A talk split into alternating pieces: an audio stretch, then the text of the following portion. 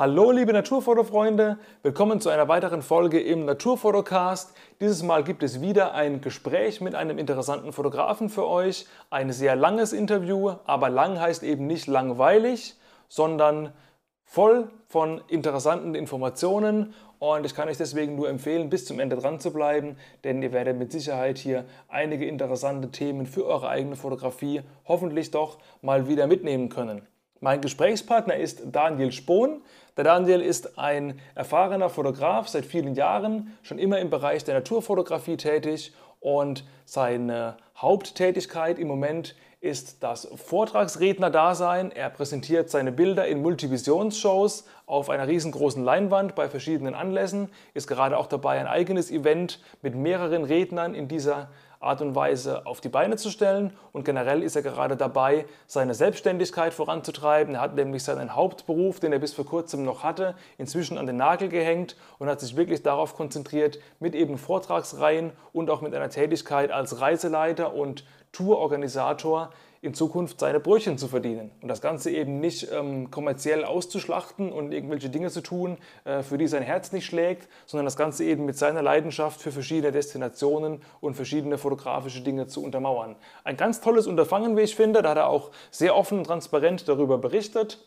Eines der Länder, das ihn sehr interessiert und in dem auch ich schon zweimal im Jahr 2012 und 2014 jeweils für vier Wochen ähm, unterwegs war zum Fotografieren. Das ist Madagaskar und das haben wir uns als eines der Länder, die er bereist hat, mal im Speziellen rausgesucht, um einfach mal darüber ein bisschen zu sprechen, was kann man da fotografieren, was sind da vielleicht Probleme, auf die man stoßen kann? Und ähm, wie hat er es überhaupt hingekriegt, in einem sehr armen Land, das auch ähm, von der Mentalität der Menschen her nicht unbedingt an die deutsche Gründlichkeit erinnert, sondern eher das Gegenteil ist, eher so ein bisschen Chaos und Laissez-faire-Haltung, hat es geschafft, da überhaupt ähm, Connections und Möglichkeiten aufzubauen, um überhaupt da eine Fotoreise zu organisieren, die demnächst ähm, starten wird.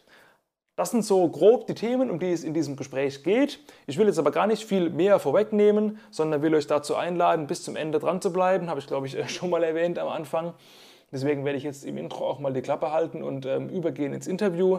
Jedenfalls an dieser Stelle sei gesagt, Daniel Spohn, ein sehr netter Mensch, ein sehr guter Fotograf. Schaut gerne auch mal in die Beschreibung zu dieser Podcast-Episode rein, da gibt es alle Infos zu ihm. Und jetzt aber wirklich genug der Rederei. Ab für das Intro und Musik ab und viel Spaß mit dem Gespräch mit dem Daniel. Also dann, let's go.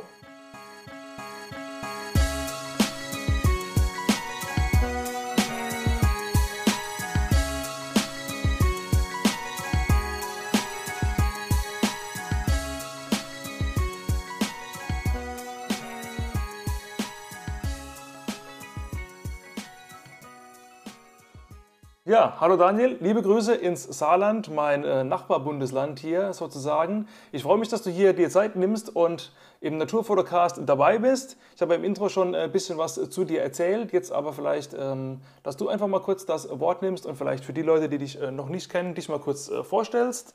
Seit wann fotografierst du denn und ja, warum denn Naturfotos und keine Menschen oder Gebäude oder sonstige Dinge? Ja, hi Jochen. Also zuerst mal vielen Dank, dass ich hier bei dir im Naturfotocast dabei sein darf. Ähm, wie von dir schon erwähnt, also mein Name ist Daniel Spohn. Ich komme aus dem Saarland, aus Südwestdeutschland. Ähm, ich fotografiere seit, weiß ich gar nicht, vielleicht 12, 15 Jahren irgendwie so um den, um den Dreh. Äh, es hat bei mir auch direkt mit Tierfotografie angefangen, mit einem recht speziellen Thema äh, sogar, also mit der Reptilienfotografie. Das war für mich so der Einstieg. Mhm. Ähm, genau, und seit, ja, jetzt seit diesem Jahr äh, nimmt das mit der Fotografie bei mir so ein bisschen ernstere Züge an. Also ich bin jetzt weg vom Hobby gegangen und habe gedacht, komm, ich probiere es und möchte gern von der Fotografie, aber auch von vielen Dingen, die darum äh, passieren, wie Vorträge etc., einfach leben. Und das bringt das Ganze nochmal in einen ganz anderen Kontext. Ähm, ja, ich bin jetzt äh, 38 Jahre, war, bin äh, studierter Biologe, Diplombiologe, und äh, habe dann lange Zeit auch in dieser Branche noch ein bisschen gearbeitet, auch ein bisschen branchenfremd. Und ja, für mich war dann jetzt irgendwie durch verschiedene Umstände hat sich das angefühlt wie die richtige Zeit, mal das zu probieren, für was man wirklich brennt. Ja, okay, interessant. Da können wir gleich mal reingehen. Ähm, was mir jetzt an der Stelle gerade noch kurz einfällt, du sagst, du warst Biologe. Biologie ist ja ein unglaublich weites Feld. Da gibt es ja ganz viele Untersparten und, und, Arbeitsfelder, wo man arbeiten kann. Ähm, dass du vielleicht gerade mal ganz kurz reingehst, was konkret hast du gemacht als Biologe? Also ich frage jetzt einfach mal ganz naiv, hast du irgendwie im Labor den ganzen Tag Reagenzgläser ausgewertet oder warst du draußen und hast Frösche irgendwie gezählt oder was war deine Arbeit da? Ja, also das äh, zur Biologie hat mich schon eigentlich auch die Zoologie und die Ökologie getrieben. Also ich habe ein Grundstudium gemacht, in dem alles auch dabei war, von Zoologie, Botanik, aber auch Biochemie und was weiß ich was. Ähm, ich habe dann mir aber selbst eingestanden während des Grundstudiums, äh, dass man mit Zoologie wohl schwierig Geld verdienen wird, beziehungsweise dass die Stellen da sehr rar gesät sind. Mhm.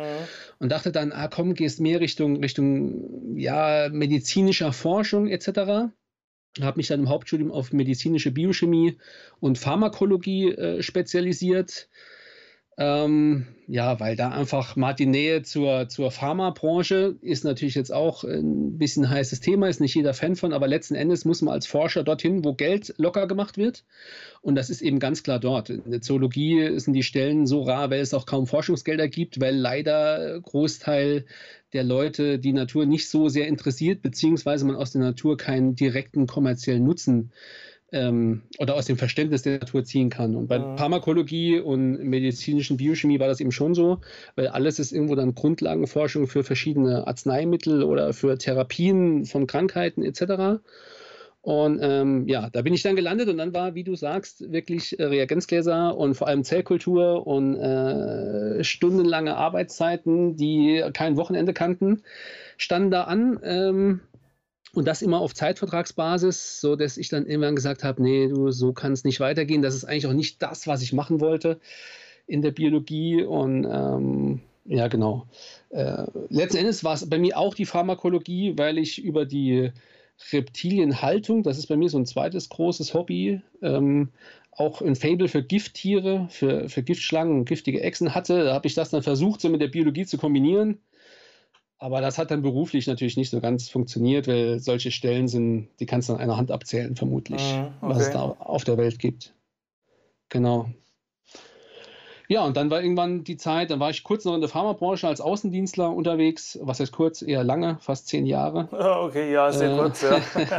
aber wie das immer ist, ne, man, ja, im, in der Rückwirkend betrachtet merkt man dann, okay, es waren doch zehn Jahre, aber ja, es äh, hatte alles seine, seine Berechtigung, seinen Sinn, nur irgendwann hinterfragt man mal, ob das jetzt wirklich bis zur Rente so weitergehen soll. Und dann habe ich für mich entschieden, nee, das soll es nicht. Ähm, ich möchte gerne probieren, von dem zu leben, was ich wirklich, äh, wo ich mit, mit dem Herz bei der Sache bin und wirklich meine Zeit gern dafür in, investiere und nicht irgendwie gucken, dass eine Firma mehr Umsatz macht mit was auch ich, was weiß ich immer. Mhm. Okay, das, genau. das heißt, du hast dann quasi deinen Job gekündigt in der Pharmabranche mhm. und bist jetzt komplett selbstständig, oder? Ja, genau. genau. Okay, wann, wann war das? Seit wann versuchst du das komplett auf eigenen Beinen? Seit einem knappen halben Jahr erst.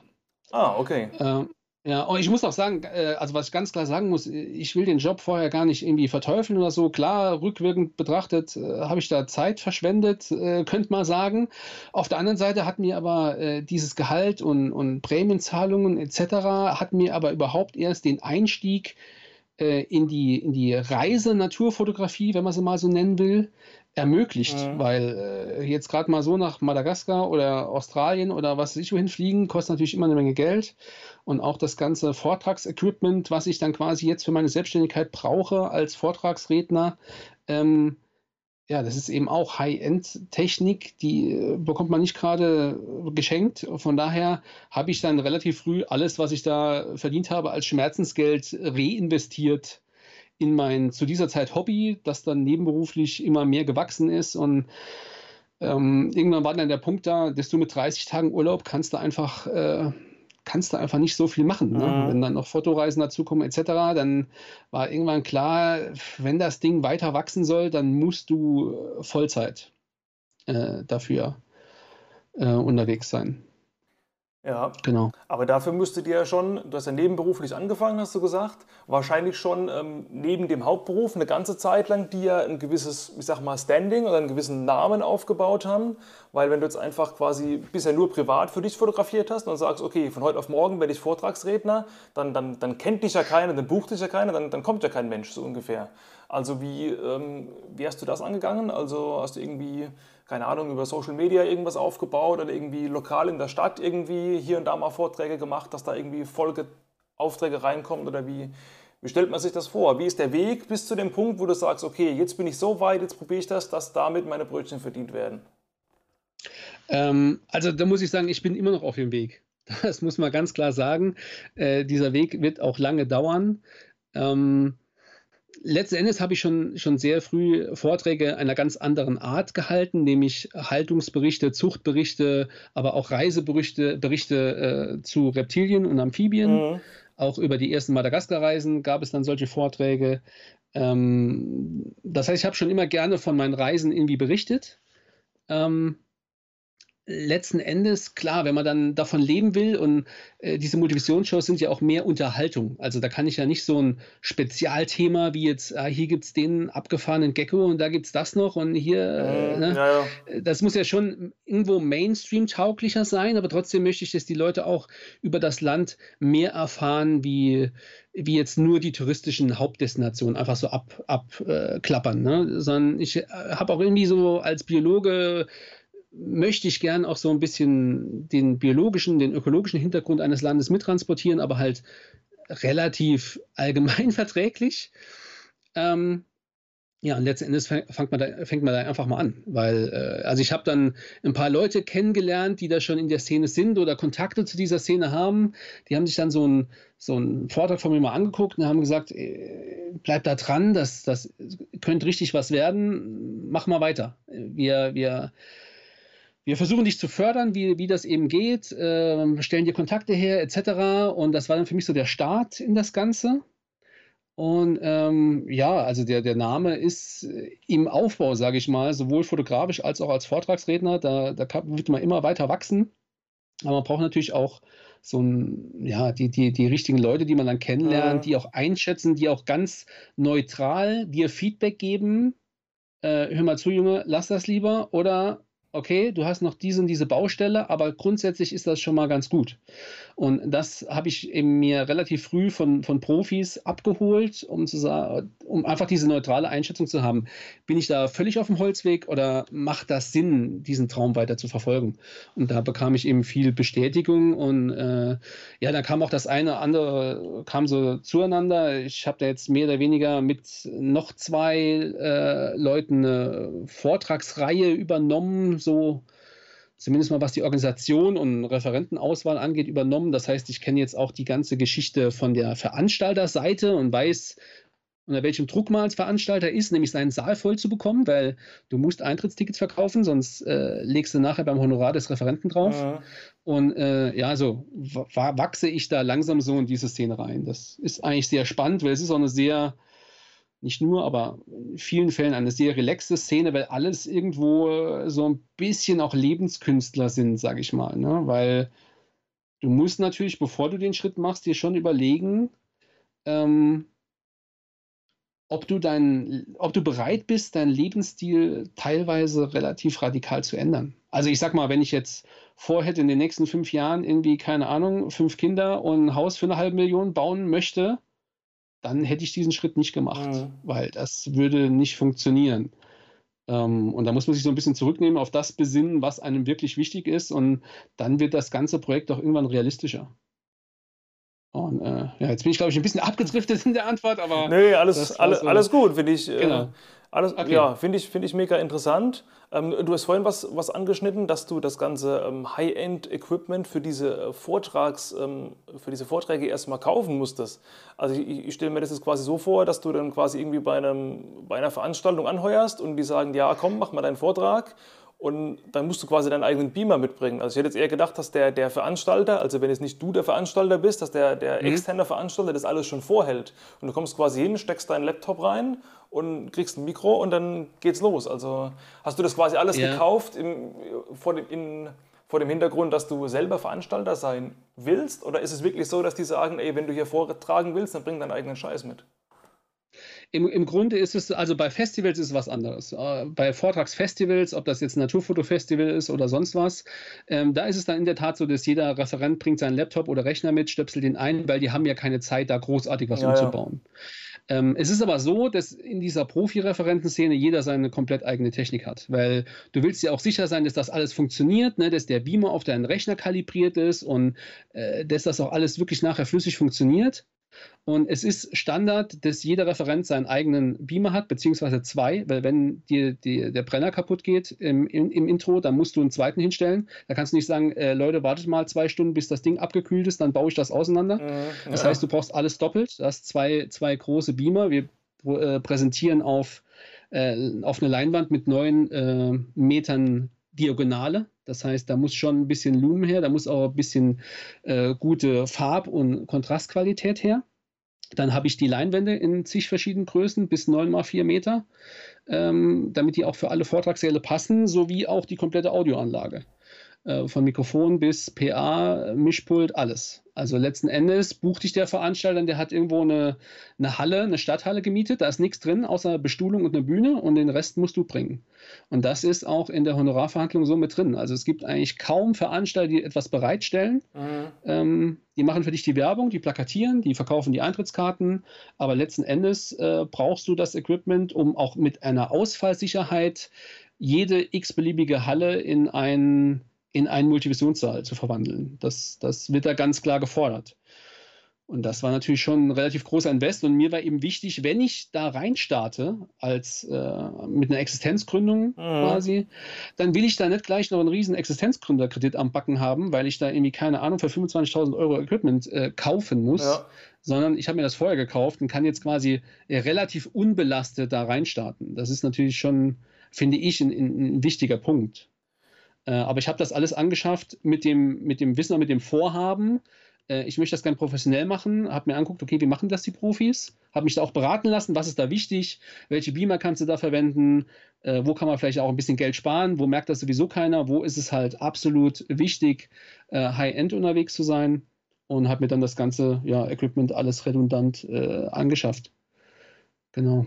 Und die ganzen ähm, Reisen, die du ähm, präsentierst auf deinen Vorträgen, äh, mir fällt das Tasmanien ein, mir fällt Madagaskar ein, mir fällt Norwegen ein. Ich vermute mal, dass es alles Reiseziele sind, die, ähm, die dich persönlich interessieren und wo du jetzt nicht deswegen hingefahren bist mit dem Hintergedanken, oh, daraus kann ich einen massentauglichen Vortrag machen, weil das interessiert ja viele Menschen, sondern was es wirklich so dein Ding ist, wo du sagst, ey, ich finde dieses Land persönlich geil, da gibt es viele tolle Sachen zu fotografieren und das würde ich dann in die Redner packen. Oder wenn du jetzt professionell da reingehst, überlegst du schon, okay, vielleicht mache ich mal mal eine Tour nach, ähm, nach Berlin, weil Berlin kennen ja ganz viele Menschen und vielleicht kommen viel mehr Leute auf eine Vortragstour, wo es um Berlin geht oder um London oder um Schweden als um sowas sehr Nischiges wie jetzt Madagaskar oder Tasmanien?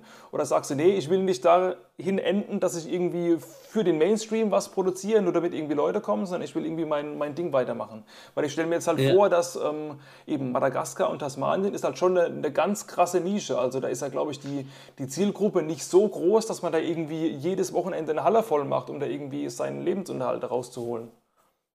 Ja, das, das, äh, das stimmt auf jeden Fall. Also aus rein kommerziellen Gründen müsste ich sagen, ich mache einen Vortrag zu Namibia, einen zu Norwegen, einen zu Island und dann. Ja, genau, das sind die. Wäre wär mal zumindest vom Thema immer ausgebucht. Das Problem ist aber, diese Szene ist nicht gerade, also sie ist überschaubar, aber trotzdem sind es zu viele Referenten quasi. Äh, also wenn jeder diese Themen machen würde, jetzt kann man schon für Norwegen, keine Ahnung, zehn verschiedene Referenten buchen. Mhm. Ähm, da werden die Veranstalter gucken natürlich auch, okay, nach Qualität und aber auch nach Budget. Ähm, das heißt, du musst da aber dann mit äh, wirklich alten Hasen, mit eingesessenen Profis, die schon aus der Dia-Zeit kommen und einen richtig großen Namen haben, äh, wirst du nicht bestehen mit so einem Thema wie Norwegen, weil das bietet einfach jeder an. Mhm. Und ähm, das andere ist, äh, klar, ich finde Norwegen, Namibia auch mega spannend. Ähm, ich brauche aber auch eine Story, die ich erzählen kann. Und das, und also ich will nicht, dass die Story einfach nur ist, ich bin hier rumgereist, dann war ich da und dann waren wir dort und dann waren wir hier und guck mal, was das alles verschiedene Bilder sind. Sondern ich will auch wirklich eine, eine Story, also mehr eine wirkliche Dramaturgie äh, in diese ganze Geschichte packen. Es ist ja irgendwo Unterhaltung. Es ist wie, ja, ich sag mal, im Extremfall wie ein Kinofilm, der live kommentiert wird. Also mhm. Ne, es muss einfach wirklich auch ein Spannungsbogen da sein. Du musst die Leute mitreißen. Und da äh, fällt mir jetzt in, in Norwegen nicht so viel ein. Was, also klar, man kann zu den Rentiernomaden hochfahren, das macht aber auch jeder. Ne? Das ist so eine abgedroschene Geschichte. Mhm. Und ähm, letzten Endes, äh, wenn das kein Thema ist, für das ich wirklich brenne, wo ich auch bereit bin, dafür viel Zeit zu investieren und ein bisschen leidensfähig bin, ähm, wenn, wenn, wenn meine Euphorie für dieses Land auf der Bühne nicht rüberkommt, dann, dann bringt das alles nichts. Ja, also, absolut, ja. Äh, und bei Madagaskar und Tasmanien ist das eben genau, genau das Thema, dass die Leute auf der Bühne merken, dass, das, dass ich mir das Land ausgesucht habe, weil ich das unfassbar spannend finde und weil ich gerne andere auch dafür begeistern möchte für dieses Land. Äh, aber natürlich werde ich da in Zukunft, muss ich da eine Mischkalkulation fahren. Also bisher habe ich zu Australien einen Vortrag und zu Tasmanien. An Madagaskar arbeite ich noch, weil auch da die Storyline noch nicht so mich anspringt. Also Klar sind so nahegelegene Geschichten wie die Intris und Chamäleon-Mythologie und so, so Sachen, aber ähm, es reicht noch nicht ganz für mich und ich musste auch schon noch ein, zwei Mal hin, um gezielt eine Produktionsreise quasi zu machen, um die Stories äh, zu suchen, zu finden, zu fotografieren, damit ich sie eben auch erzählen kann und sie dann im Nachhinein oder im Vorfeld zu recherchieren, mhm. dass das alles so ein bisschen verdichtet wird und ähm, genau, das, das geht eben nicht von heute auf morgen. Aber du hast recht, ich bin da schon in einer Nische unterwegs. Man kann das immer als Schwäche sehen, man kann es aber auch als, als Stärke sehen, weil, ich sag mal, zu Tasmanien gibt es im Grunde keinen anderen Vortrag. Trotzdem bekomme ich ganz oft von Veranstaltern gesagt, äh, oh, das ist aber eine ganz schöne Nische. Ich weiß jetzt gar nicht, wer überhaupt nach, nach Tasmanien möchte oder so oder nach Madagaskar. Ähm, letzten Endes ist das aber auch meine Aufgabe, so ein bisschen die Leute für ein Land zu begeistern, ja. das sie vielleicht noch nicht kennen, äh, um es dann vielleicht auch selbst zu bereisen. selbst wenn sie das nicht machen möchten, zu wissen, was es dort am anderen Ende der Welt auch Schützenswertes gibt. Ne? Weil nichts ist schlimmer wie, äh, die, wie mangelnde Kenntnis, weil dann wirst du dich auch nicht für etwas einsetzen, wenn du nicht weißt, was da genau los ist. Ja, genau, absolut. Ähm, du hast vorhin schon angerissen, dass du noch mal hin musst, um eine, eine Produktionsreise zu machen. Also wie, wie, oft warst du jetzt in, in Tasmanien? Also wie viele Wochen, in, in, in, wie vielen Etappen, dass du Material genug hast, um so eine Produktion zu machen? Also reicht da irgendwie vier Wochen mal hinfahren oder ist das wirklich über Jahre gewachsen, so, eine, so ein Vortrag? Also Tasmanien äh, waren zwei Reisen, äh, knapp vier Wochen. Mhm. Also insgesamt knapp acht Wochen war ich dort. Ähm, da hat natürlich auch ein bisschen Glück mit reingespielt, ähm, dass das dann alles so funktioniert hat. Äh, letzten Endes, äh, wenn die Reise nicht so ausgegangen wäre, wie sie ist, äh, hätte ich müssen eben noch ein drittes Mal hin. Also ich sage mal so, ich, ich will mir da nicht irgendwie den Zeitdruck machen. Das Projekt ist fertig, wenn es wirklich fertig ist. Und wenn ich dazu fünf Reisen brauche, brauche ich fünf. In dem Fall waren jetzt acht Wochen okay. Ähm, man muss aber auch dazu sagen, das waren jetzt keine acht Wochen Urlaub, das waren wirklich acht Wochen ranklotzen. Also jeden Sonnenaufgang, jeden Sonnenuntergang. Mhm. Nachts oft gefahren, damit du tagsüber äh, Spots scouten kannst und Tiere aufsuchen kannst und dir überlegen, okay, da bleiben wir noch eine Nacht, da machen wir morgen, bekomme ich hoffentlich die Bilder, die ich brauche. Da habe ich dort auch mit einer, mit einer Fotofalle nachts gearbeitet, wenn man eben die nachtaktiven Teufel anders gar nicht fotografieren kann. Das war halt auch immer so ein bisschen Glücksspiel. Und ähm, dann waren auch eben noch Menschen, Menschenbegegnungen, ne, die von ihrem Land erzählen und von ihrer schützenswerten Natur und was sie dafür machen, mit Rangern sich unterhalten und deren Geschichte in dem Vortrag dann quasi auch zu erzählen, die manchmal traurig sind, manchmal aber auch hoffnungsvoll. Das, äh, das muss ich eben alles zusammentragen. Da kann ich einen Teil von hier recherchieren, aber ich muss mir auch immer irgendwo die Freiheit äh, geben, mich treiben zu lassen. Das ist in Madagaskar genauso. Irgendwie eine spannende Geschichte, die findet mich die finde nicht zwingend ich durch eine Recherche von, von Deutschland aus, sondern ich fahre dahin, lasse mich ein bisschen treiben, gucke und man muss so ein Gespür haben, was ist vielleicht erzählenswert, was, was interessiert die Leute auch und dann da bohrt man da ein bisschen nach und viele Geschichten veräppen dann auch und schaffen es eben nicht in so einen Vortrag. Aber andere sind, sind ganz eklatant und die, die Standbeine eines Vortrages. Und äh, Madagaskar war ich jetzt zweimal ähm, mit zwei Jahren Pause. Also ich war 2015 und 2017 dort. Nächstes Jahr bin ich wieder dort. Ja. Da ist es aber für eine Fotoreise. Da muss ich mal gucken, ob ich noch ein paar Wochen dranhänge für die Produktion, weil das kannst du nicht unter einen Hut bekommen. Ja. Das ist einfach schwierig. Und äh, ich denke, da merkt man dann auch schon, dass das mit 30 Tagen Urlaub nicht realisierbar ist. Äh, auch wenn du natürlich sagst, okay, einmal im Jahr 30 Tage Madagaskar, da machst du eben drei Jahre, dann, äh, genau, in drei Jahren ist das Ding irgendwie hoffentlich fertig. Aber da machst du ja sonst gar nichts mehr. Und das ist eben kein Urlaub. Ja, ja, nee, das, das glaube ich. Aber für viele, die ähm, gerne fotografieren, äh, wie uns beide zum Beispiel, ist vielleicht auch diese Form des Urlaubs genau der Urlaub, den man will. Ja, ich bin jetzt auch nicht der Typ, der sich irgendwie vier Wochen an den Strand legt, sondern der auch irgendwie zu Sonnenauf- und Sonnenuntergang rumrennt. Nur nicht vielleicht noch ja, das, nicht vielleicht ganz so hardcore, wie du es machst. Ja, das auf jeden Fall. Also äh, bei mir war auch früher schon, jeder Urlaub war irgendwie äh, der Fotografie oder früher der Reptiliensuche. Äh, dem hat sich der ganze Tagesablauf untergeordnet. Nur wenn du auf so einer, also wenn du so unterwegs bist in so einem Land, für deine eigene private Fototour. Und da freust du dich mit den Bildern, machst natürlich viel Aufwand und äh, immer die schönen, ähm, die schönen äh, Lichtstunden mitnehmen. Und hier eine Tierbegegnung, da eine, freust dich über die Bilder, aber die Bilder, die du nicht mit nach Hause bringst, sind dann auch nicht so schlimm. Nur wenn du eine Produktionsreise hast und willst eine Geschichte erzählen, ich brauche auf dieser Leinwand einfach Bilder dazu. Und dann gibt es Bilder, die brauche ich jetzt. Oder während dieser Reise. Ich kann nicht nach Hause fahren und sagen, okay, hat halt nicht geklappt. Ne? Und äh, von daher, äh, wenn sich dann gegen Ende, also die zweite Reise war ganz klar getaktet, diese und diese Geschichte haben wir schon an recherchiert, ist schon angetriggert, aber ich brauche besseres Material, um die erzählen zu können. Mhm. Die muss noch dichter werden. Und äh, dann fährst du natürlich hin, dann musst du an diesem Bild so lange arbeiten, bis du das hast. Und äh, das hat dann manchmal nicht mehr so viel von, oh, ich würde jetzt aber lieber heute Morgen aufstehen und eigentlich, keine Ahnung, Seascape fotografieren. Es kann aber sein, dass ich unbedingt noch äh, von dieser einen Känguru-Art das Bild brauche von diesem Jungtier, weil ich die Geschichte erzählen will, bla bla bla irgendwie, ne? Ja, ja. Dann, dann, dann gibt das einfach, ja, gib deine Story, gib das halt so vor, was du, was du shooten musst letzten Endes. Oder wenn dann Porträts auf dem Programm stehen, weil gerade Madagaskar ist ja da auch so ein Land, du kannst Madagaskar nicht bereisen, ohne dauernd Menschen treffen zu dürfen, weil es auch sehr viel charismatische, sehr viel spannende Persönlichkeiten in Madagaskar rumrennen, mhm. auch sehr viel für uns Europäer völlig wirres Zeug dazu entdecken gibt, wenn man da mal auf so einem Viehmarkt oder auf einem normalen Wochenmarkt unterwegs ist, das finde ich mega spannend mhm. und das das ist dann so ein Thema, wo ich mich auch aus der Naturfotografie ein bisschen verabschiede und mir die Zeit nehmen muss, um mit Menschen, deren Sprache ich nicht kann, irgendwie mich unterhalten zu können, um auch dieses eine Bild vielleicht von ihnen machen zu dürfen. Das, ähm, genau, das muss dann eben dann sein, wenn Markttag ist und nicht, äh, selbst wenn ich an dem Tag lieber Intris fotografiert hätte, ja, muss dann. Ne? Also ist jetzt Jammern auf hohem Niveau. Ähm, ich bin da super happy mit. Ich fotografiere auch gerne Menschen. Ich liebe das alles am Reisen drumherum auch so.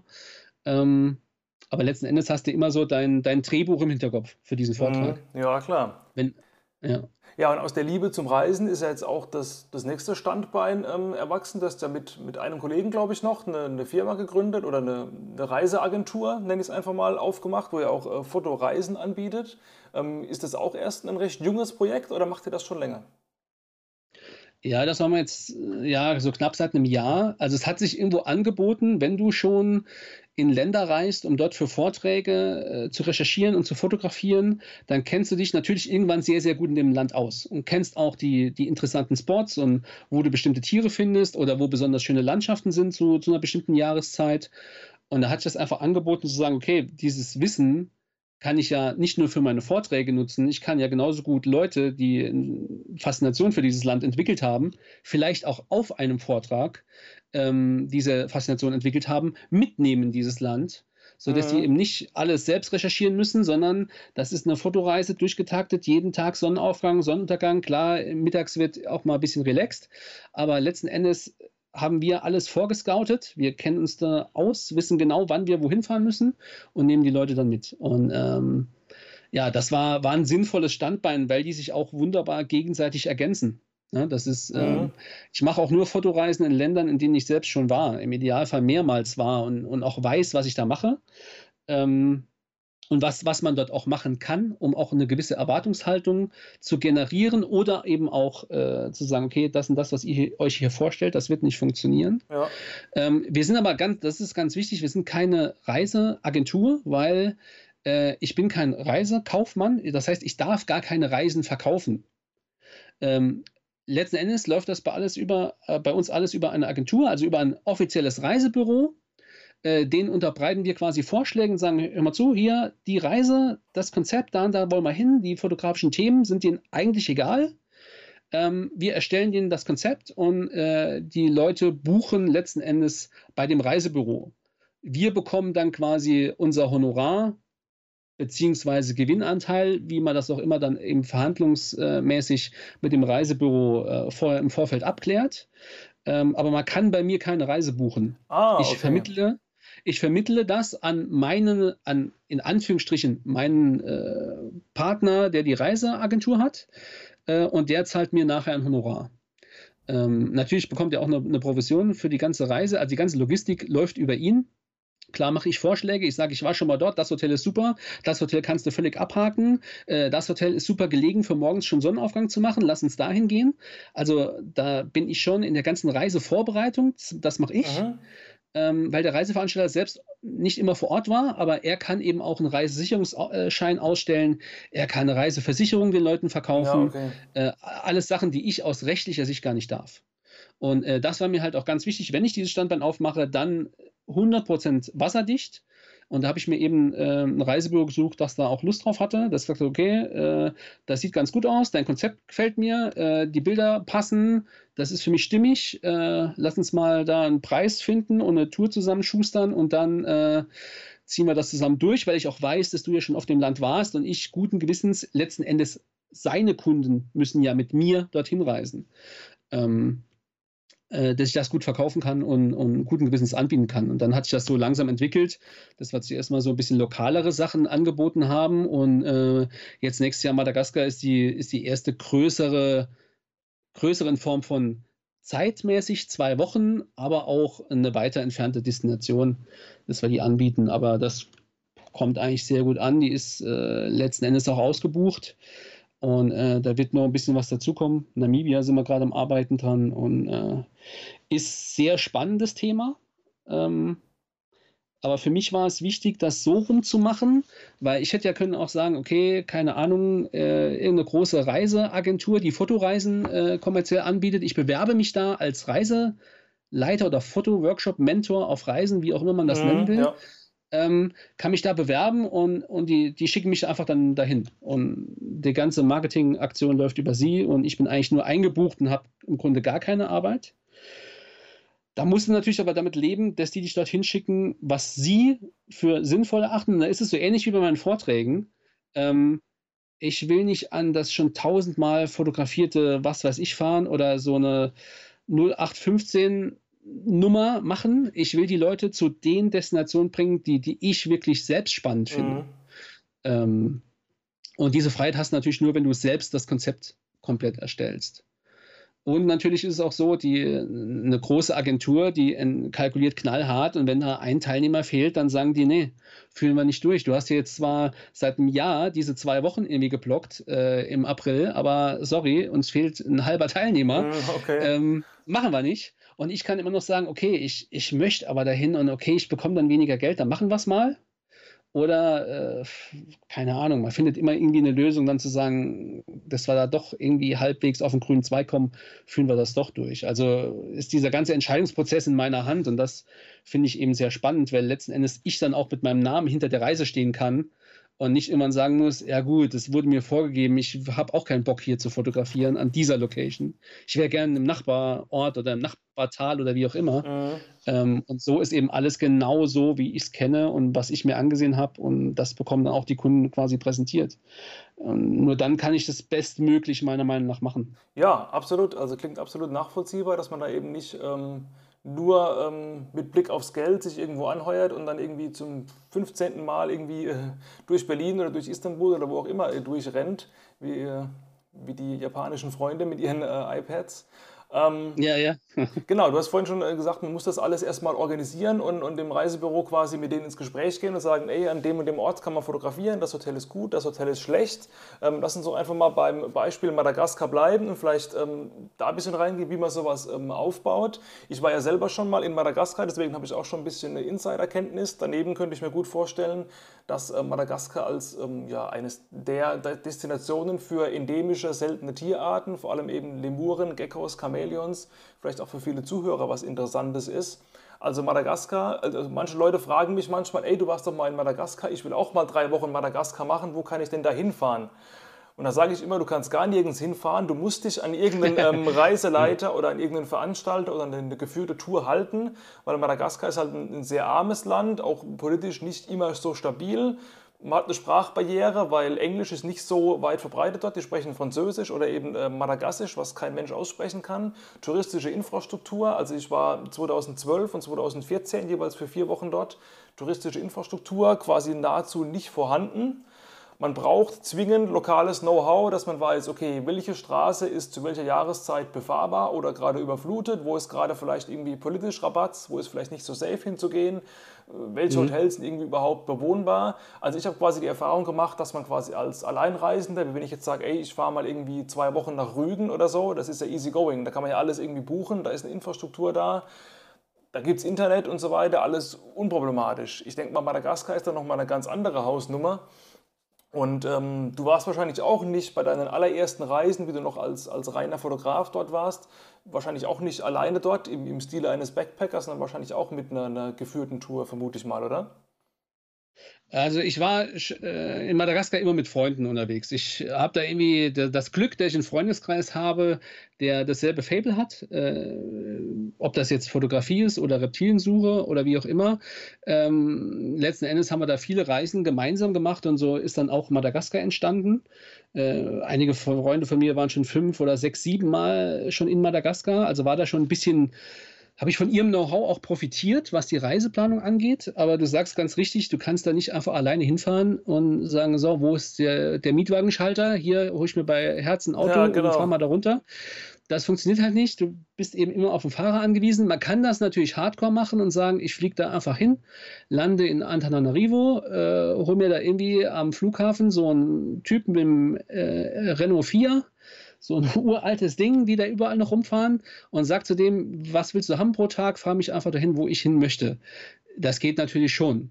Ähm, da muss man ein bisschen schmerzfrei sein. Das kann ich natürlich mit, mit, äh, mit Reiseteilnehmern nicht machen. Ne? Die, also war da so ein bisschen die Schwierigkeit. Zum einen kann man sagen, oh, für mich selbst ist das okay, aber du brauchst halt auch jemand, äh, einen gewissen Komfort, wenn du so eine Reise irgendwie anbieten möchtest. Ja. Und das war halt ein großes Problem, auch mit der Mentalität der Madagassen. Ich denke, Mora Mora sagt dir auch was. Also äh, ja, immer, Pünktlichkeit immer, Mora Mora, äh, immer mit der Ruhe, immer schön gechillt. Ja, und, äh, also komme ich heute nicht, komme ich morgen. Genau. Ne? Das ist halt wirklich so. Ähm, und das musst du, du musst erstmal Madagassen finden, die äh, im Idealfall Madagassen, die schon mal in Europa waren. Meistens dann in Frankreich. Äh, weil es war ja lange Zeit französische Kolonie. Mhm. Äh, mit Französisch kommt man auch ganz gut durch. Und in Madagassar, der so ein kleines lokales Reiseunternehmen hat äh, und schon mal in Europa war und weiß, wie Europäer ticken, äh, wenn du so jemand findest, dann ist schon mal nicht so schlecht. Ähm, aber auch da ist es noch alles andere als einfach. Äh, letzten Endes musst du ja jemanden haben, auf den du dich 100% verlassen kannst. Ähm, wir haben jetzt einige dieser Leute gefunden, äh, wo das, denke ich, ganz gut funktioniert. Und auch die, die, ja, die späteren Reisen, die wir auf eigene Faust gemacht haben, haben wir schon quasi probeweise mit diesen Unternehmen durchgeführt. Das sind so, zwei, drei Mann-Unternehmen, äh, die irgendwo in Tana angesiedelt sind. Und äh die einen waren jetzt auch auf der Reisemesse in Berlin gewesen, wo wir die äh, zumindest mal uns so halbwegs kurz mal austauschen konnten, ob wir dieselbe Idee einer Madagaskar-Reise haben. Mhm. Ja, aber letzten Endes, du musst alles mit diesem Fahrer machen. Das ist irgendwo, ist das natürlich super, weil du Lange Autofahrten sind natürlich, die schlauchen dich auch ganz schön. Das sind die Straßen relativ schmal, ja. teilweise auch unbefestigt. Ja, ja. Du musst nach jeder Kurve mit einer Cebu-Herde rechnen oder sowas. Also genau. Also ich möchte dort gar nicht unbedingt äh, Auto fahren, weil das komplette Leben entlang der Straße stattfindet. Ähm, also kann ich auch einfach mal zurücklehnen auf dem Beifahrersitz, eine Runde pennen und sagen, okay, wir machen heute Nacht sowieso noch eine Nachttour, also ist das ganz gut. Auf der anderen Seite hast du halt für diese zwei Wochen oder wie auch immer, gerade wenn du in einer kleinen Gruppe unterwegs bist, immer diesen Fahrer dabei. Ja, und jetzt ist es in Madagaskar so, dass du nicht nur nicht allein Auto fahren kannst, du brauchst auch einen Guide, um in Nationalparks überhaupt reinzukommen. Das ist äh, auf der einen Seite gut, weil wenn man ehrlich ist, wird man viele Tiere gar nicht finden ohne einen Guide. Mhm. Auf der anderen Seite ähm, ist es auch wichtig, dass die Madagassen verstehen, dass ihre noch unberührte Natur einfach auch äh, ihre Einkommensquelle darstellt und dass man als Guide, als Nationalparkführer gut Geld verdienen kann. Das ist eben wichtig, weil äh, gut 95 Prozent der Gesamtfläche Madagaskars ist eben schon die Primärvegetation abgeholzt und zu Holzkohle verarbeitet oder in Reisfelder umfunktioniert.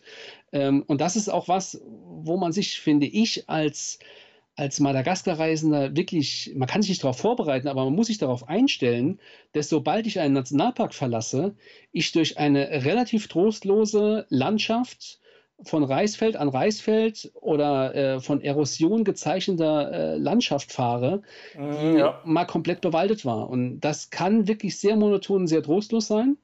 Ich meine, es sind 95 Prozent, die so aussehen und die letzten 5 Prozent sind eben die Nationalparks. Und in einem so armen und eben auch korrupten Land ist auch ein Nationalparkstatus nicht äh, unbedingt in jedermanns Sinne. Und äh, wenn ich da gerade dran denke, dass so vor, ich glaube, ein Jahr, zwei ist das her, ähm, Saphire äh, in einem Nationalpark gefunden wurden, hat das dazu geführt, äh, dass da Zehntausende Madagassen dorthin reisten und haben den Wald dort platt gemacht, weil sie eben Saphire finden wollten, um ihre ganze Familie aus der Armut zu holen. Und ähm, letzten Endes konnte man da auch nichts machen. Die haben dann das Militär hingeschickt, damit die verhindern, dass dort unter den Händlern, unter den Saphirhändlern dann äh, Mord und Totschlag ausbricht. Mhm. Aber letzten Endes schürfen die mitten im Nationalpark und das ruiniert natürlich den Park vollends. Und die paar Prozent, diese fünf Prozent, die so schätzungsweise an primärer Vegetation noch stehen und eben eklatant wichtig sind für die Tierwelt, ähm, die zu erhalten, wird nur über quasi Ökotourismus oder naturbegeisterte Menschen funktionieren, die da hinfahren, einen Guide bezahlen, der ihnen diese Tiere zeigt und äh, dann funktioniert das. Wenn der Madagaskar keinen Nutzen von seinem Reservat hat, dann wird er es platt machen, weil er braucht Holzkohle, äh, er braucht ähm, was zu essen, er muss Reis äh, anbauen, er braucht die Flächen dafür. Da finde ich es immer sch schwierig. Man, man, ist da immer so geneigt, als Europäer drauf zu zeigen, ja, was macht ihr denn da? Das ist nur eine super Natur. Äh, ne? Bewahrt das doch mal. Ähm, aber auf der anderen Seite muss man sich überlegen, ja, wer, wer, sind wir, dass, dass wir das entscheiden können? Das ist eines der ärmsten Länder der Welt. Die haben ganz andere Probleme als Natur. Und mhm. auch bei uns war vor keine Ahnung, vor 50 oder 100 Jahren äh, der grüne Gedanke noch alles andere als da und damals ging es uns ja schon tausendfach besser als in Madagassen. Also ähm, ich finde das immer so ein sehr zwiespältiges Ding und auf unseren Reisen besuchen wir auch immer ähm, ja solche Privatinitiativen sind das oft, die so ein bisschen Schulbildung mit Ranger-Ausbildung, mit Wiederaufforstung von Wäldern, so alles in, unter einer Dorfgemeinde organisiert zusammenbringen. Und die besuchen wir ganz gezielt und sagen, okay, wir besuchen euch, wir, wir finden das cool, was ihr macht. Ihr habt begriffen, dass ihr einen einzigartigen Naturschutz direkt um euer Dorf rum habt. Ihr hört auf, das abzuholzen, ihr forstet es wieder auf, ihr bildet eure Kinder aus, dass die Touristen zeigen können, wo findet man Erdchamäleons, wo findet man, keine Ahnung, Intris oder was auch immer. Äh, und die unterstützen wir dann eben auch. Und äh, das spricht sich dann auch hier und da immer mal wieder rum, ne? dass solche Projekte auch gesehen werden, auch von Europäern gesehen werden, angenommen werden und dass es den Gemeinden, äh, diesen Gemeinden dann sukzessive auch immer besser geht.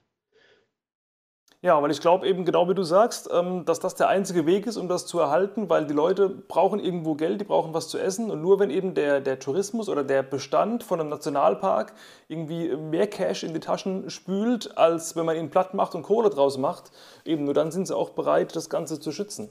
Also ja, eine, ja. Andere, eine andere Story, die ich, die ich damals auch erlebt habe, was ich auch ein bisschen unglaublich fand, dass auch der, ähm, der illegale Handel mit seltenen Reptilien auch, auch boomt auf Madagaskar und unser Reiseleiter damals hat uns dann gesagt, ähm, macht bloß die GPS-Geräte an euren Kameras aus, wenn ihr hier Bilder macht. Wenn ihr die Bilder irgendwo online stellt, schreibt vielleicht ganz grob so weitläufig rein, irgendwie Ost-Madagaskar oder sowas, aber mhm. niemals irgendwie auch nur einen halbwegs konkreten Spot, weil es wirklich Menschen gibt, die dann irgendwie die, die Facebook, Instagram, die ganzen Foren und so weiter durchwühlen und dann gucken, okay, wo hat der diesen, diese Chamäleons fotografiert und gehen dann dahin und suchen da alles ab und versuchen die irgendwie rauszuschleppen. Also das ist auch unfassbar, auf welche Methoden die Leute kommen. Aber eben, das sind halt auch wahrscheinlich arme Menschen, die irgendwo ihren Lebensunterhalt verdienen müssen und dann halt nichts Besseres zu tun haben, als irgendwelche äh, Tiere zu schmuggeln. Ja, klar, also das ist, äh, das ist schon ein sehr, sehr zwiespältiges Thema. Es gab einige Zeit ja auch offizielle Exporte, äh, Reptilienexporte aus Madagaskar, für einige Arten nicht mehr. Ähm, ich glaube aber nicht, dass das in, in wirklich großes Problem für, für Gesamt-Madagaskar darstellt. Klar kann eine einzelne Art mit einem sehr kleinen Verbreitungsgebiet davon betroffen sein, ähm, aber ich glaube, es ist ein zu, zu spezielles äh, oder ein, ja, ein zu spezielles Thema, um wirklich relevant zu sein in, in Anbetracht der Probleme, die Madagaskar sowieso von alleine schon hat. Wie, wie, wie die Armut, wie die, ähm, dass eben die meisten Kinder keine Schulbildung bekommen können, weil sie einfach die, die Familie auf ihre Hilfe angewiesen ist, etc. Ähm, das ist schon problematisch und man stellt sich oft Madagaskar als so tropisches Land vor, aber klar ist es, liegt in den Tropen, aber große Teile Madagaskar sind eben auch äh, sehr, sehr hoch. Also im madagassischen Hochland wird es auch immer kalt. Das heißt, sie brauchen wirklich Holzkohle, um auch ihre Wohnung zu heizen. Das ist, äh, das ist jetzt nichts, was man denen unbedingt verübeln kann, dass sie die Holzkohle äh, in ihren kleinen Meilern herstellen.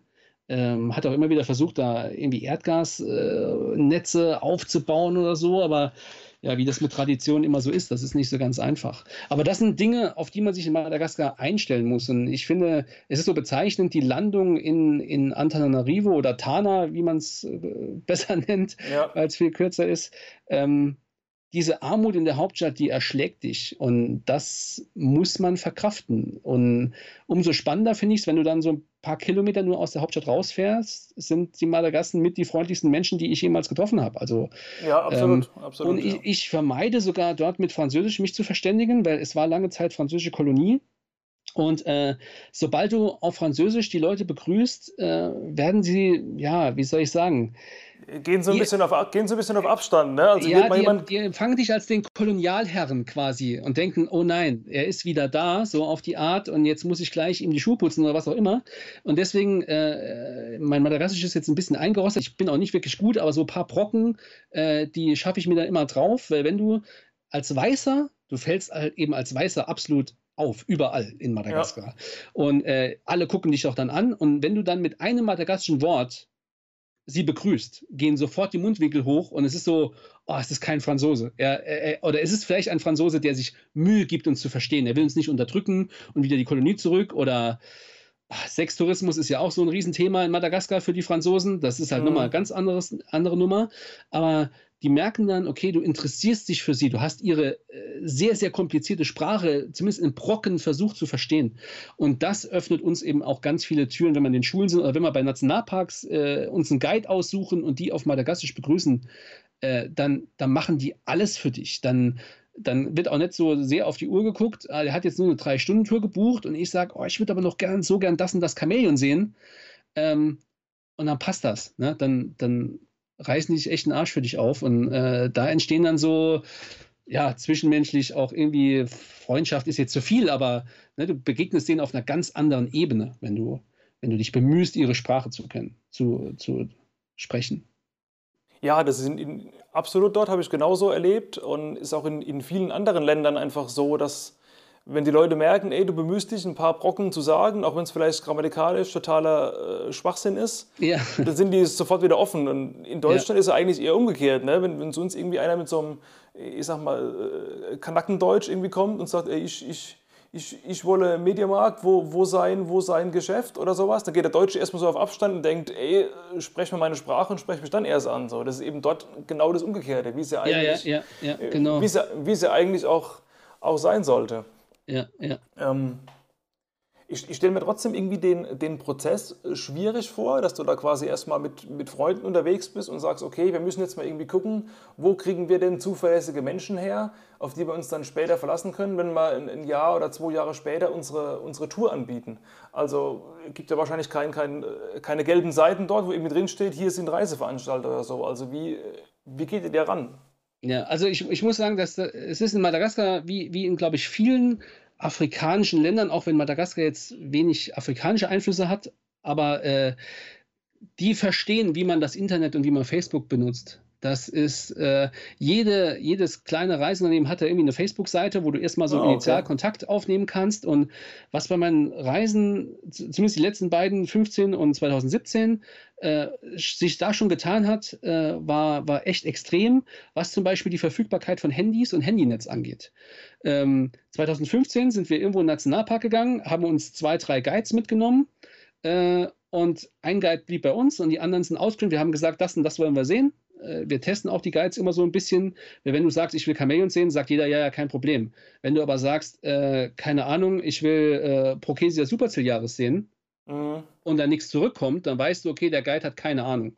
Ja. Äh, zumindest nicht von Reptilien. Es gibt immer Guides, die sehr, sehr gut mit äh, sich äh, ornithologisch auskennen, andere herpetologisch oder wie auch immer.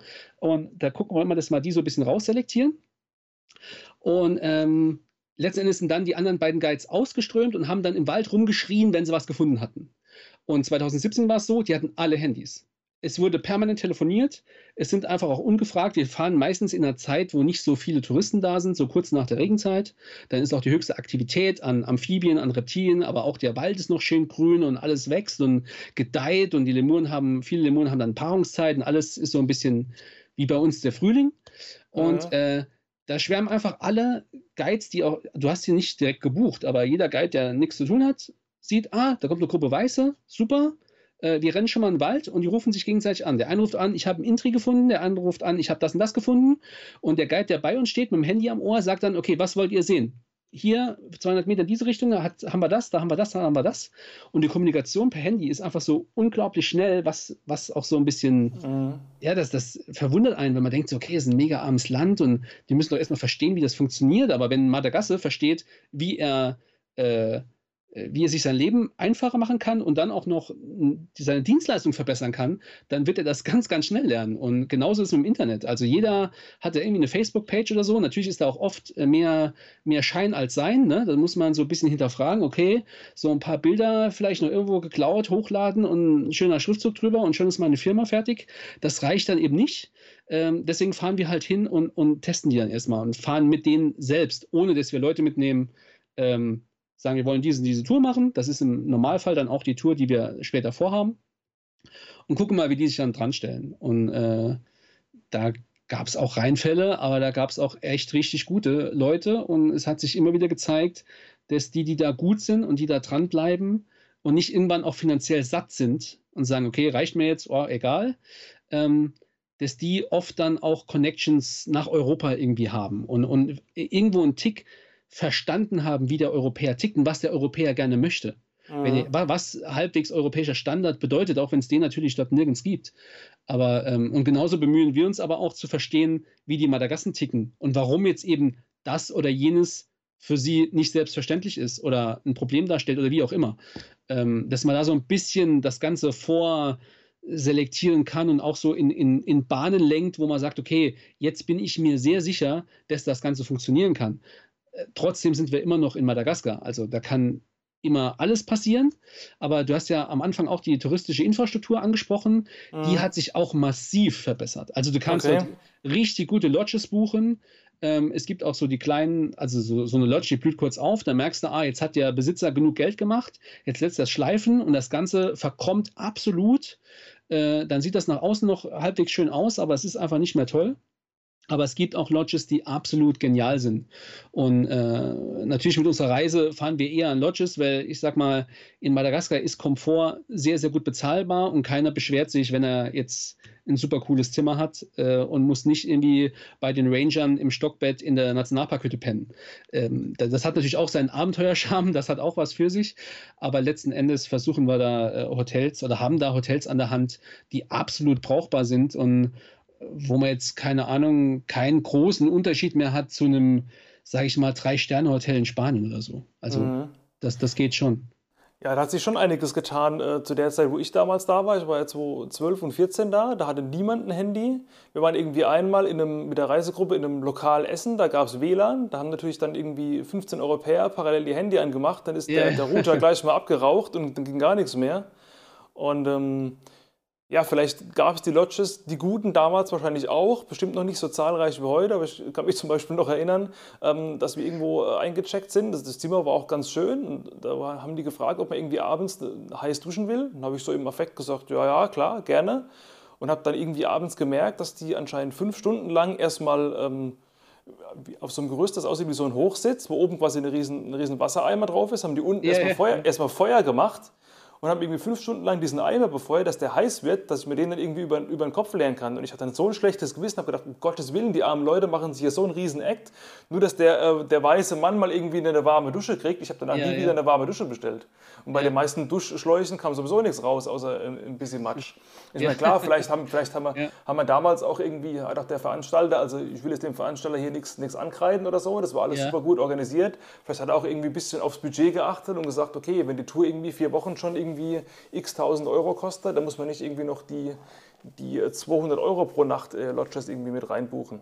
Ja, aber klar, gut, da hat sich, ja, hat sich so, so teuer getan, ist, ja. ist glaube ich, äh, sind glaube ich ganz wenige. Also ich finde auch die Mischung macht es irgendwo. Du, du kannst so so eine äh, ja, behelfsmäßige Unterkunft gut aushalten, wenn du weißt, danach kommt wieder eine gute. Ne? Und irgendwo ist die Mischung auch interessant. Aber da hat ja, sich genau. extrem viel getan. Ich sag mal, bei Booking.com kann man jetzt die meisten Unterkünfte noch nicht buchen, aber die bisschen besseren haben alle eine Homepage, über die du sie buchen kannst. Ähm, teilweise sind sie auch sogar bei Booking äh, mit drin. Ähm, die Sache ist eben, wie sehr man sich da von hier aus drauf verlassen kann. Also wir gehen jetzt nicht hin und, und, buchen über unsere deutsche Reiseagentur einfach so die ganzen Hotels und fahren die dann nachher mit dem Fahrer ab, sondern das organisiert eine madagassische Agentur vor Ort für uns, ah, okay. ähm, weil die einfach die, die kennt die, die Leute, die kennt, die kennen die Hotelinhaber und wenn die sagen, ey, wir kommen da mit zwölf Mann, äh, dann, dann ist für die auch richtig Cash da und die wissen, ähm, dass wenn sie das irgendwie nicht zufriedenstellend lösen, wird dieser Madagasse das nächste Mal nicht mit seiner Gruppe kommen. Und da hast du ein ganz anderes Verhältnis. Und ähm, weil in Madagaskar einfach so von hier aus was buchen und sich darauf verlassen, dass das dann alles auch so ist, äh, das kann ganz schön nach das hinten Das ist schwierig, ja. ja. Und worauf wirst du dich bei der Reise fotografieren, was die Tierwelt angeht? Also wirst du so versuchen, alles Mögliche abzudecken, was es da gibt? Oder sagst du, ey, ich mache eine, eine reine Reptilien-Exkursion, wir werden uns auf Geckos, Chamäleons etc. fokussieren? Oder weißt du noch gar nicht genau, wo es hingehen soll? Also die, die, Route und alles, das, das steht schon fest. Ähm, wir machen eben immer eine, wir versuchen immer eine Kombination aus, aus Landschaft und Tieren zu machen. Und Tieren sowohl jetzt größere Säuger wie Intris, aber auch Makro. Äh, weil äh, mir ist das ein Anliegen, in einer Reise so das komplette Spektrum der Naturfotografie äh, auch mit drin zu haben, weil ich letzten Endes auch selbst alles mache. Ähm, wir machen Astrofotografie im Antrigitra-Gebirge, eines der dunkelsten, dunkelsten Regionen äh, nachthimmelmäßig, was es dazu gibt. Äh, auch super für Landschaft zu machen. Ähm, wir besuchen die Intris in Andasibe. Wir machen natürlich aber auch etliche Chamäleons, Geckos, Nachtexkursionen in Privatreservaten und sol solche Sachen. Aber wir werden genauso auch auf Fahretappen und Fahrtagen auch mal an so einem Schweine-, Cebu- oder Wochenmarkt halt machen und uns da mal so ins madagassische Getümmel stürzen und ein paar charismatische Porträts äh, mit Hilfe unserer, unserer Guides und so versuchen hinzubekommen. Also, ja. ich finde, dann hast du das Land du tauchst dann einfach tiefer ein. Wenn ich jetzt sage, wir fahren dahin, wie wir das früher gemacht haben, wir fahren dahin und suchen nur Reptilien. Klar, wenn da jetzt ein Lemur sitzt, dann haben wir den auch fotografiert, aber im Grunde war der Blick immer am Boden. Und ähm, dann lässt du so viel rechts und links liegen und du kommst zurück und hast vielleicht, keine Ahnung, 100 äh, verschiedene Reptilienarten fotografiert in zwei Wochen. Ähm, aber du hast im Grunde über das Land an sich wenig erfahren. Und äh, ich möchte einfach so den breiteren Blick den Leuten auch bieten, sagen, okay, natürlich ist die Natur im Fokus, natürlich machen wir so gut wie nur Landschaft, Tiere und so Kram, aber ein bisschen drumherum, äh, gerade in Madagaskar, äh, muss einfach dazu. Ja, ja, absolut. Und auch dann die, die, die, die Gegensätze so, also dass wir Regenwald, aber auch äh, karges Hochland besuchen werden. Mhm. Ähm, das sind einfach so, natürlich, Madagaskar ist so riesig und die Reisegeschwindigkeit ist so gering und mit den paar asphaltierten Straßen äh, kannst du da sowieso nicht in zwei Wochen dir die ganze Insel ansehen. Das kannst du aber auch in vier oder in sechs Wochen nicht. Ja, ähm, vor allem kannst du es nicht zu, zu einer Jahreszeit sowieso alles dir ansehen. Und wir haben da versucht, so in zwei Wochen möglichst viel Diversität äh, zusammenzubringen, was sowohl Ökosysteme, Landschaften, aber auch Tierwelt angeht. Das äh, genauso Kombination, dass man einen guten Eindruck von Madagaskar hat. Ja, ja, klingt auf jeden Fall gut. Äh, Kriege ich gerade wieder Bock, äh, wieder mal dahin zu fahren. Aber das wird es wahrscheinlich äh, demnächst erstmal nichts mehr werden. Ja. Weil die, Prioritäten und auch das Budget erstmal woanders liegen. Ähm, hast du irgendwie Schiss, äh, dass irgendwas irgendwie komplett äh, schief geht, jetzt wo du das zum ersten Mal machst? Äh, du hast jetzt zwar natürlich schon äh, vorrecherchiert und hast deine vertrauenswürdigen Leute, aber wacht man irgendwie ab und zu mal nachts auf und denkt, oh fuck, ich komme da irgendwie mit zehn Mann, die verlassen sich auf mich. und dann ist das Hotel irgendwie gar nicht mehr existent, weil der vergessen hat zu sagen, dass er Konkurs gemacht hat oder, oder was auch immer? Oder denkst du, ey, komm, wird schon laufen, wird schon geil? Ähm, ja, ich sag mal, auf, auf der einen Seite so, so verpeilt, wie es in Madagaskar vielleicht manchmal zugehen kann, äh, genauso finde ich, sind die aber auch in Sachen Problemlösung.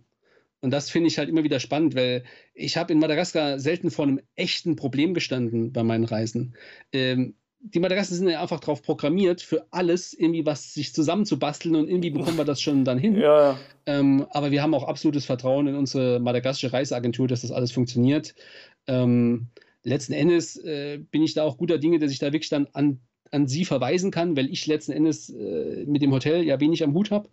Ähm, die Leute durch die Nationalparks zu begleiten und, und sie da fotografisch zu betreuen, das äh, ja, ich, ist natürlich schon eine Herausforderung irgendwo, aber ich habe jetzt schon so viele Workshops in verschiedenen Regionen gemacht, äh, dass ich da eigentlich mittlerweile ziemlich relaxed bin. Und äh, ja, Madagaskar ist immer ein kleines Abenteuer. Das, wenn das nicht mehr wäre, dann wäre es auch nicht mehr so spannend.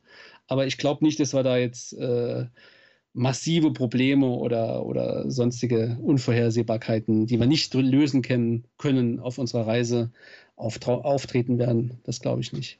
Ja, nee, das wünsche ich dir auch auf jeden Fall nicht. Ähm, ich hoffe, das wird ein voller Erfolg und dass es da in der Richtung noch, äh, noch viel weitergeht und dass du nicht äh, in einem halben Jahr wieder notgedrungen ähm, zurück zu den Reagenzgläsern musst, äh, ja. weil es einfach nicht läuft. Also ja. klingt, klingt auf jeden Fall cool, nach einem coolen Weg. Ähm, ja, was ist so perspektivisch? Was sind so die, die Ziele, die kommen? Äh, wenn du sagst, äh, wo bin ich in ein, zwei, drei Jahren? Wird die, die Vortragsrednertätigkeit wirklich das, das Hauptding sein? Oder willst du mehr in die, in die Reisegeschichte gehen? Oder gibt es vielleicht noch irgendwas ganz anderes, woran du arbeitest? Wo, wo sollst du hingehen, so grob? Also äh, die Wunschvorstellung ist schon, dass die, dass die Vortragstätigkeit den, den Hauptanteil ausmacht.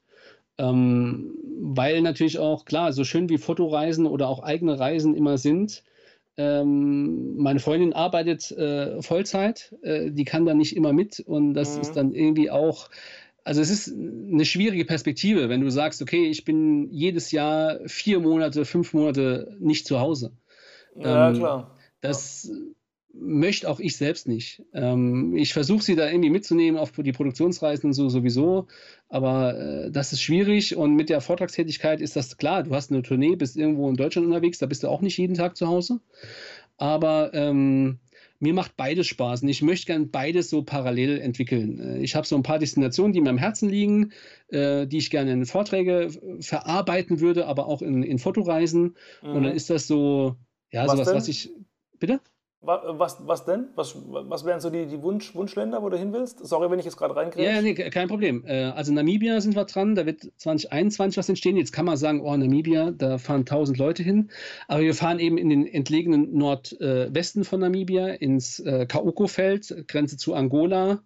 Ähm, da sind noch viele Spots, wo man wahrscheinlich die Anzahl der Stative, die dort standen, an einer Hand abzählen kann. Mhm. Äh, da haben wir auch einen ja, cool. mega guten Organisator, also ein, ein, ein, Deutscher, der in Namibia lebt und dort seit 25 Jahren äh, die abgefahrensten Touren macht und äh, auch lange Zeit für eine biologische Fakultät von der Uni äh, Forschungsreisen die ganze Logistik gestemmt hat. Also der kann uns äh, in die entlegensten Regionen bringen und baut dort eine völlig autarke Zeltstadt für uns auf. Das ist mega genial, weil okay, du dann eben geil. nicht in die, in die abgedroschenen Lodges musst, ne? die natürlich zum einen den Preis in die Höhe treiben, und zum anderen natürlich bist du dann aber auch in Regionen, die natürlich schön sind, weil die Lodge steht nicht irgendwo, die steht dort, weil es schön ist. Aber so richtig spannend ist es auch nicht. Ne? Mit einer Google-Bildersuche hast du alles, was man dort machen kann, theoretisch gesehen. Mhm. Und wir wollen halt in eine Region, wo man, die, die dich wirklich noch überraschen kann. Ähm, und das ist dann so, äh, der, hat, äh, der, der Organisator hat mich angeschrieben, hat gesagt, okay, ich finde schön, was du da machst, das gerade mit der Natur im Fokus und ja, das ist richtig cool, willst du nicht mal vorbeikommen? Ich zeige dir das, was ich hier vorhabe, was ich mir vorstellen könnte, weil er, er macht eigentlich gar keine Fotoreisen. Und ähm, ich habe gesagt, nee, das hört sich doch gut an, da fahre ich mal vorbei. Ähm, und das war echt richtig gut. Also ich wusste, Namibia ist natürlich der Wahnsinn, das war mir irgendwie klar, deswegen habe ich das immer so rausgeschoben und dachte, nee, zuerst noch woanders hin, bevor du da hängen bleibst. Ähm, jetzt sind wir da in einer entlegenen Region von Namibia, da wird aber auch hoffentlich noch bald Tasmanien äh, dazukommen. Ähm, weil ich da jetzt schon öfters war und da wirklich so das eine Herzensangelegenheit von mir ist, äh, dort unterwegs zu sein. Aber da ist natürlich die Logistik auch ähm, nicht schwierig, in dem Sinn, dass es vor Ort schwierig zu organisieren wäre, weil es ist ein westliches Land, es gehört zu Australien, das ist gar nicht das Thema. Aber die, die Flugkosten sind natürlich immens. Ja, klar. Dann bist du am besten mit einem Camper unterwegs. Doch wie willst du mit, mit dem Camper äh, irgendwie eine Fotoreise vernünftig machen? Da muss ja. jeder, der mitfährt, selbst ein Fahrzeug lenken.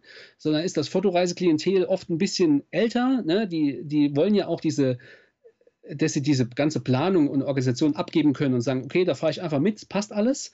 Wenn du dann denen sagen musst, ey, du musst aber selbst einen Camper fahren, der ist irgendwie sechs Meter lang und wir fahren noch auf der falschen Straßenseite, dann, dann sind die sofort äh, nicht mehr dabei, nicht bereit. Und da, da bin ich gerade so dran zu gucken und ich will nicht gar nicht, gar nicht die tausend Destinationen aufmachen, aber äh, Norwegen, so die Arktis im Winter für Polarlichter, Madagaskar und Namibia, so ein bisschen als die tropischen oder wüstenhaften Regionen und dann noch Tasmanien dazu und dann gibt es noch ein paar kleinere Sachen in Europa drumherum. Ähm, Vogesen oder was weiß ich was, und dann, dann passt das eigentlich schon für mich. Ja, reicht ja auch ähm, mal für den Anfang. Ne? Man muss irgendwie ja, äh, Schritt, Schritt für Schritt anfangen mit dem Ganzen. Ja, ja, dann ja. schreibe ich hier und da Artikel für, für Foto- oder Outdoor-Magazine. Das ist auch ein wichtiges Standbein. Und äh, dann die ganzen Workshops, die ich bei mir vor Ort im Biosphärenreservat bei mir vor der Haustür mache. Ähm, und ich versuche das alles so, dass sich das schön trittelt dass wir alles, dass ich alles versuche gleichmäßig hochzuziehen. Und da muss man einfach gucken. Das eine oder äh, andere Projekt wird eingestampft werden müssen, das andere wird sich als besser herausstellen, als ich mir das vorstellen kann. Und ich bin niemand, der da einen Karriereplan hat und sagt, ich muss in zwei Jahren dort und dort stehen. Mhm. Äh, klar, ich möchte in zwei Jahren davon leben können. Ähm, aber leben kann man auch mit relativ wenig. Ja, eben. Also man, man ja, braucht ja nicht irgendwie genau. fünf Ferraris und äh, drei Badezimmer. Also. Nee, ich, ich habe immer für meine Reisen, ich habe immer gearbeitet, um mir die Reisen zu ermöglichen, ja, zu finanzieren. Und wenn, wenn zukünftig Reisen mein Job ist, dann stellt, gut, dann brauche ich außer Altersvorsorge und irgendwie hier die Bude abzubezahlen, eigentlich nicht mehr wirklich viel Geld. Ja, eben, absolut.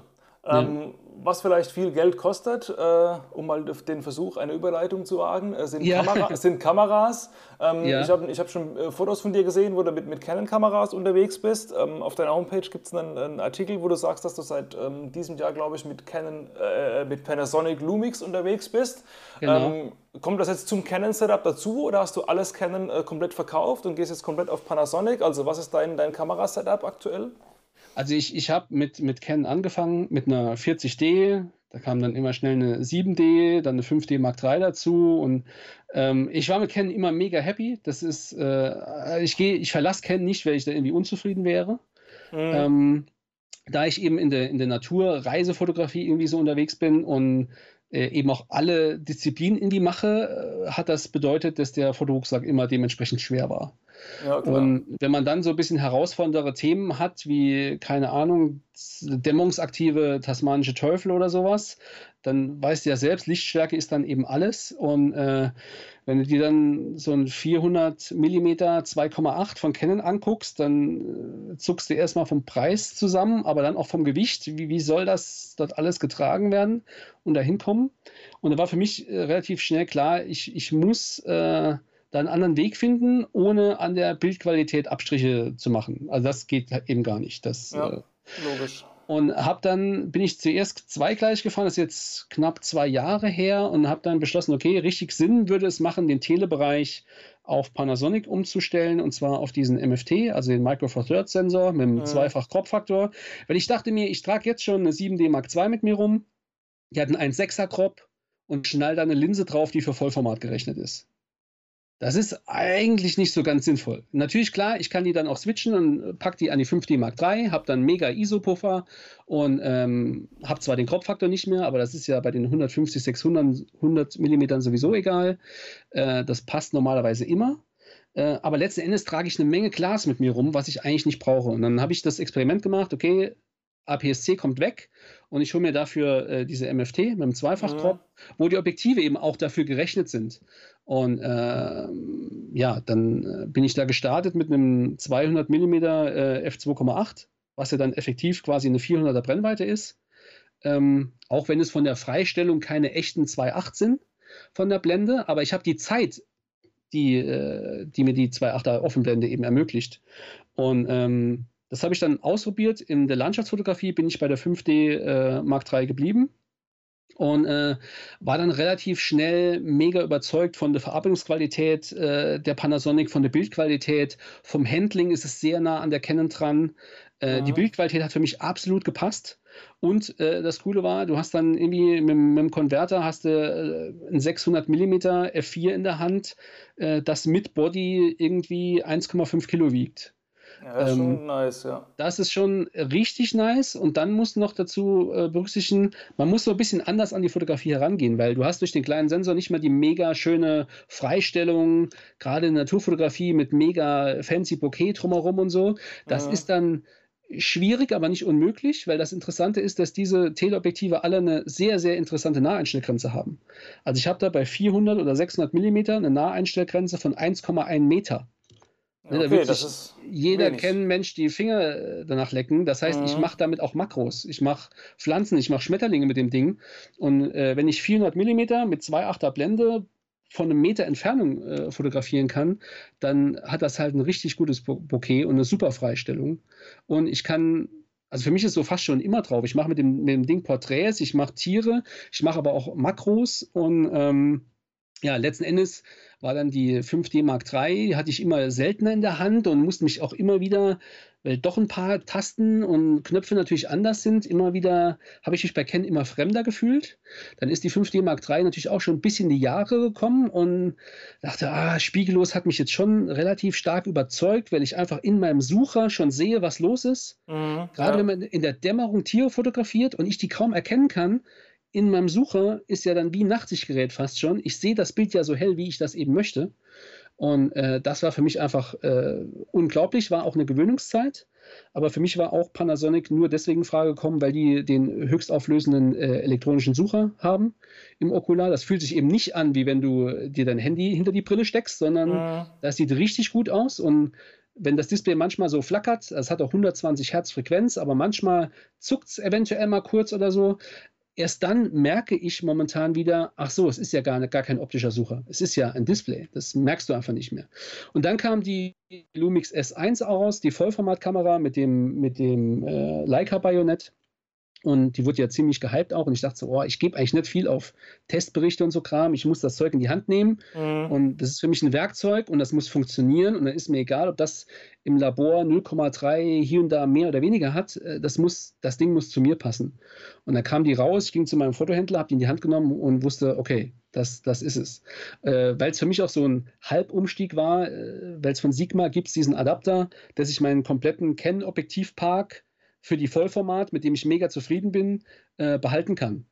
Und das heißt, ich kann jetzt von meinem 12 mm Laowa bis zum 100er Makro alles einfach weiter mit dem Kennanschluss an dieser äh, Lumix S1 weiterverwenden. Und das ist wirklich von Dynamik, von der ISO, das ist ein Monster im Vergleich zur 5D Mark III. Ist natürlich auch ein unfairer Vergleich. Ne? Also fairerweise müsste man die 5D Mark IV ja äh, mit ihr vergleichen, aber mhm. trotzdem, es ist äh, macht richtig Spaß. Die Dinger sind mega stabil konstruiert. Die Qualität passt für mich. Und jetzt bin ich wieder an dem Punkt, wo beide Kameras von einer Firma mit einem ähnlichen Tastaturlayout kommen.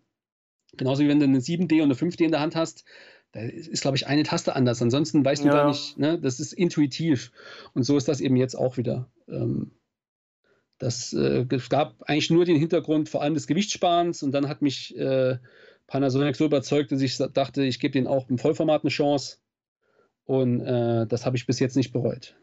Ja, auf jeden Fall interessanter Einblick, weil mit Panasonic habe ich so noch, noch gar nichts am Hut gehabt. Man ist ja eher so auf, auf Sony, was die Spiegellosen angeht, aber da lohnt es sich vielleicht auch mal ähm, einen Blick reinzuwerfen, nach dem, was du jetzt erzählt hast. Ja, definitiv. Also gerade im Vollformat, die S1 ist von der Dynamik und, und äh, äh, alle möglichen ist die absolut äh, ebenbürtig mit, mit den Sonys. Das, mhm kann man gar nicht anders sagen. Sie ist aber auch nicht gerade leicht. Also, das war mir aber auch nie wichtig, weil viele sagen ja, ah, schön leichte kleine Spiegellose. Ähm, wenn die aber nicht in meine Hand passt und ich dann noch ein, irgendwie, keine Ahnung, noch einen extra Griff montieren muss, damit die Haptik für mich äh, passt, äh, das bringt mir nichts. Und mhm. ähm, das ist schon ein guter, ein guter Brocken, den man da in der Hand hat. Es, ich würde sogar fast sagen, sie ist ein Ticken größer als eine 5D Mark III. Oh, okay, äh, krass. Dafür hat sie einen Akku mit über 3000 mAh. Also da ist auch nichts mehr mit, oh, alle drei Stunden ist der Akku leer. Ähm, für mich äh, war es eine gute Entscheidung, aber das muss jeder für sich selbst entscheiden natürlich. Ne? Das, äh, wie gesagt, hätte ich immer einen Sherpa dabei und das Geld für ein, für ein 402,8 von Canon, dann hätte ich wahrscheinlich auch nicht Nein gesagt. Aber, mhm, ja, genau. Ja. Genau. Eben, man, man, kann aber nicht alles haben, ja. Aber eben, ja. ist vielleicht auch für die, für die Leute, die zuhören, interessant, ähm, auch da mal einen Blick reinzuwerfen. Ja, unabhängig davon ähm, werde ich natürlich ähm, deine Homepage und sonstigen Online-Präsenzen mal in der Beschreibung zu dieser Podcast-Folge verlinken, dass die Leute einfach mal reinschauen können, äh, wo man deine nächsten Vorträge bewundern kann und wo die nächsten Reisen so hingehen und äh, überhaupt. Ähm, genau, dass alle, die zuhören, sich mal ein bisschen ein Bild machen können, mit wem äh, spreche ich denn hier überhaupt.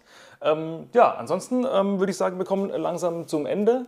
Und ich bedanke mich schon mal bei dir für das ähm, super interessante und äh, aufschlussreiche Gespräch. Hat mir auch wieder einige neue Einblicke ähm, gewährt in äh, verschiedene Welten. Ich hoffe, den Leuten, die zuhören, auch. Und ich wünsche dir auf jeden Fall noch ganz viel Erfolg mit all deinen Vorhaben und dass es eben nicht wieder zurück an die Reagenzgläser geht, sondern dass du damit ja. ähm, leben kannst und dich eben nicht aus kommerziellen Gründen ähm, verbiegen musst, sondern eben das Ganze so machen kannst, wie du Bock drauf hast, weil das glaube ich, oder glauben wir ja beide, dass, weil das der einzige der einzig wahre Weg ist, um das anzugehen.